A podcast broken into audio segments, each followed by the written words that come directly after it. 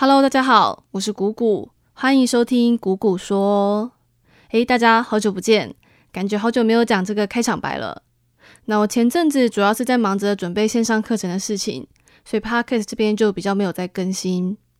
那最近刚好课程忙到一个段落了，所以这一集我就来跟大家分享一下我这几个月在准备线上课程中的一些心得。那不管你是也想开线上课程，或是你之后可能会在公司内部做一些技术分享，那这一集的内容应该都会对你蛮有帮助的。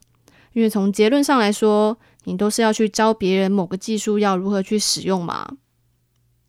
OK，那我觉得呢，在准备线上课程或是在准备一场技术分享的时候，那投影片会是最重要的部分。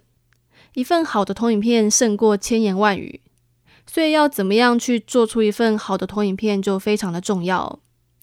那通常在做这种技术分享的投影片的时候，我会建议至少要把百分之八十的内容写在投影片上。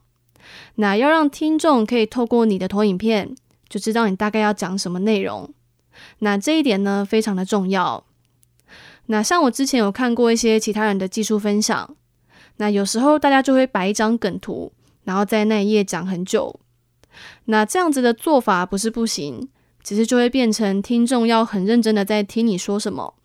而且听众要自己去透过你讲出来的话，去想象你想要表达的内容。那这样子呢，其实对听的人来说会蛮吃力的。那特别是如果你今天分享的技术是大家都不熟的技术的话，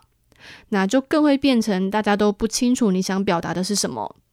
那这样这场技术分享会的效果就会下降。那所以比较好的做法，就是将你想要表达的内容去画成流程图或是架构图，然后再去搭配上你的讲解，那让大家呢可以更清楚整个的架构还有用法。那人还是比较属于视觉性的动物，那一张清楚的流程图会比你讲一串文字来的更好懂，而且图片会让人留下更深刻的印象。像是你听完一场演讲，你可能没有办法记住这个人讲的每一个字，但是当你听完一场演讲，你通常是会对其中的图片有印象的。那道理呢是一样的。那所以我自己在准备课程的投影片的时候，那我通常也是会使用大量的架构图来说明这边的概念还有逻辑是怎么样的。那所以听的人就可以透过这些架构图，在他们脑中去描绘出这整个架构。那同时，也因为在这个课程里面有好几节课之间是有关联性的，那所以同一张图片我就会重复的使用很多次，那疯狂的呢用图片去洗脑大家，加强大家对这边的印象。那所以要开好一堂线上课程，或者说你要做好一场技术分享，那投影片呢是至关重要的，会建议大家至少把百分之八十的内容做在投影片上。要让听众可以透过你的投影片，就知道你大概要讲什么内容。那并且要尽量将你要表达的内容去画成流程图或是架构图，那让听众可以更清楚的知道整个的架构还有用法。那不过我自己在准备课程的投影片的时候，我觉得最困难的点不是画图，而是课程要怎么样去安排，大家才能够学得更有效率。那像比如说，我有一节课想要介绍 RESTful API 的设计方法。那但是如果大家不知道 HTTP 有提供 GET、POST、PUT、DELETE 这几种 method 的话，那也很难去了解 RESTful API 的设计原则是什么。所以如果我有在前一节课先介绍 GET、POST 这些常见的 HTTP method 的用法，然后再来介绍 RESTful API 的设计方法的话，那这样大家的吸收效率就会变得比较好，所以说课程的安排顺序就会变得非常的重要。那我可以分享一下我自己是怎么样去安排课程顺序的。那我在安排课程顺序的时候，我会使用一个写给妈妈的课的方法。那就是我会想象现在是我妈在听我上课，那面对一个什么都不知道的人，我到底要怎么讲，她才能够听得懂？就我会用这种方式来看，说目前的课程安排是否是 OK 的。这样，那这样做的好处呢，就是我可以从不同的角度去看，说目前的课程安排是不是妥当的，去避免掉一些教学上的盲点。那不过这样做的坏处就是有的时候会鬼打墙，就同样的概念呢，我会一直重复讲很多次。那所以有的人在上课的时候，可能就会觉得我教的比较慢，就一直在重复讲同样的观念。那不过这个我觉得问题是不太大了，因为线上课程很自由嘛，那大家可以去调整自己喜欢的语速。所以如果有的人觉得这一段听过的话，那他是可以直接跳到下一段继续上的。那我想这也是线上课程的一个优势，就是比较因材施教。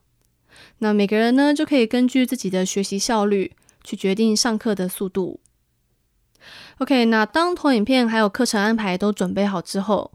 最后我觉得要克服的地方，就是要怎么样才能够顺顺的把这一堂课讲完。那刚好我在这一门课里面有很多需要 demo 的地方，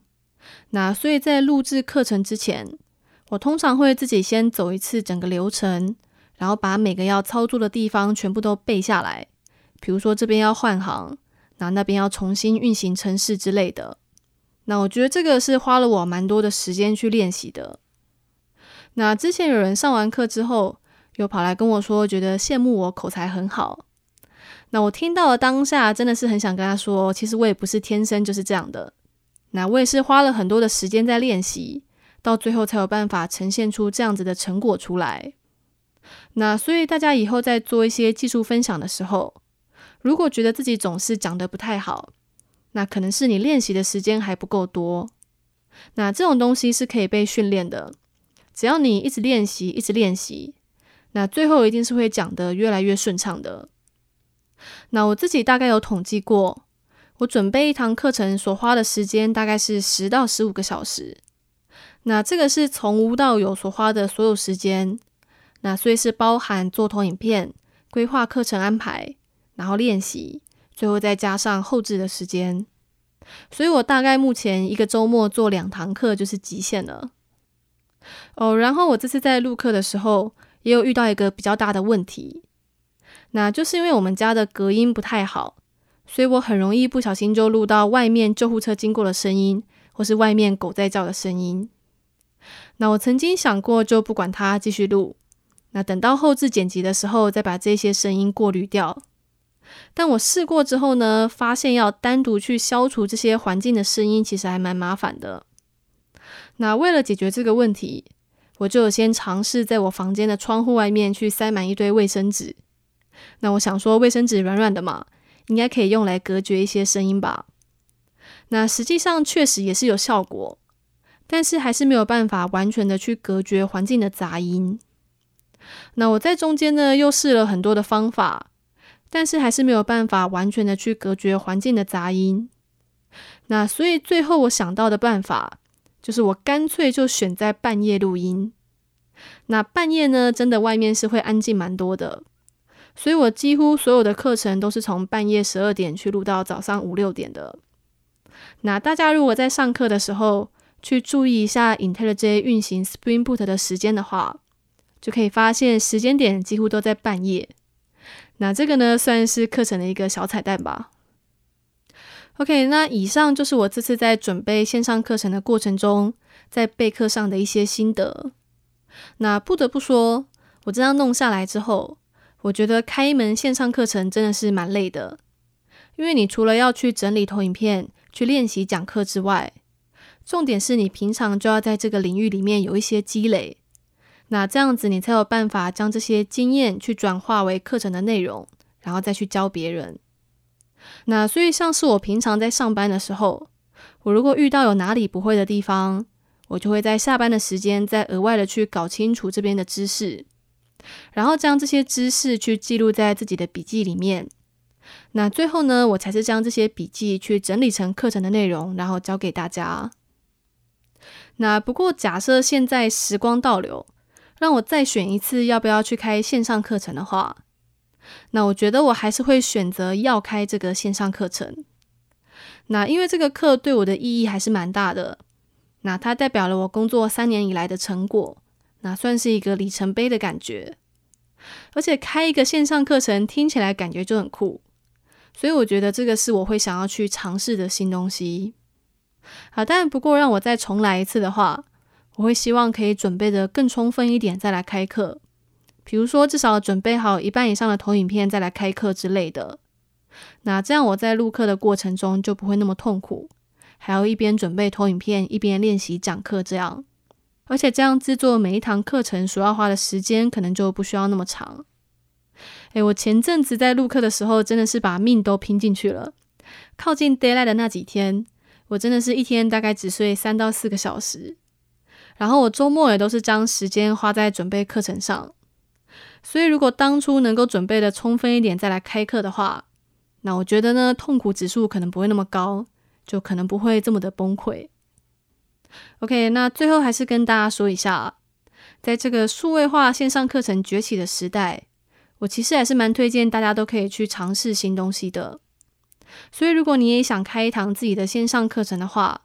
那你只需要准备一台电脑，然后无数的咖啡，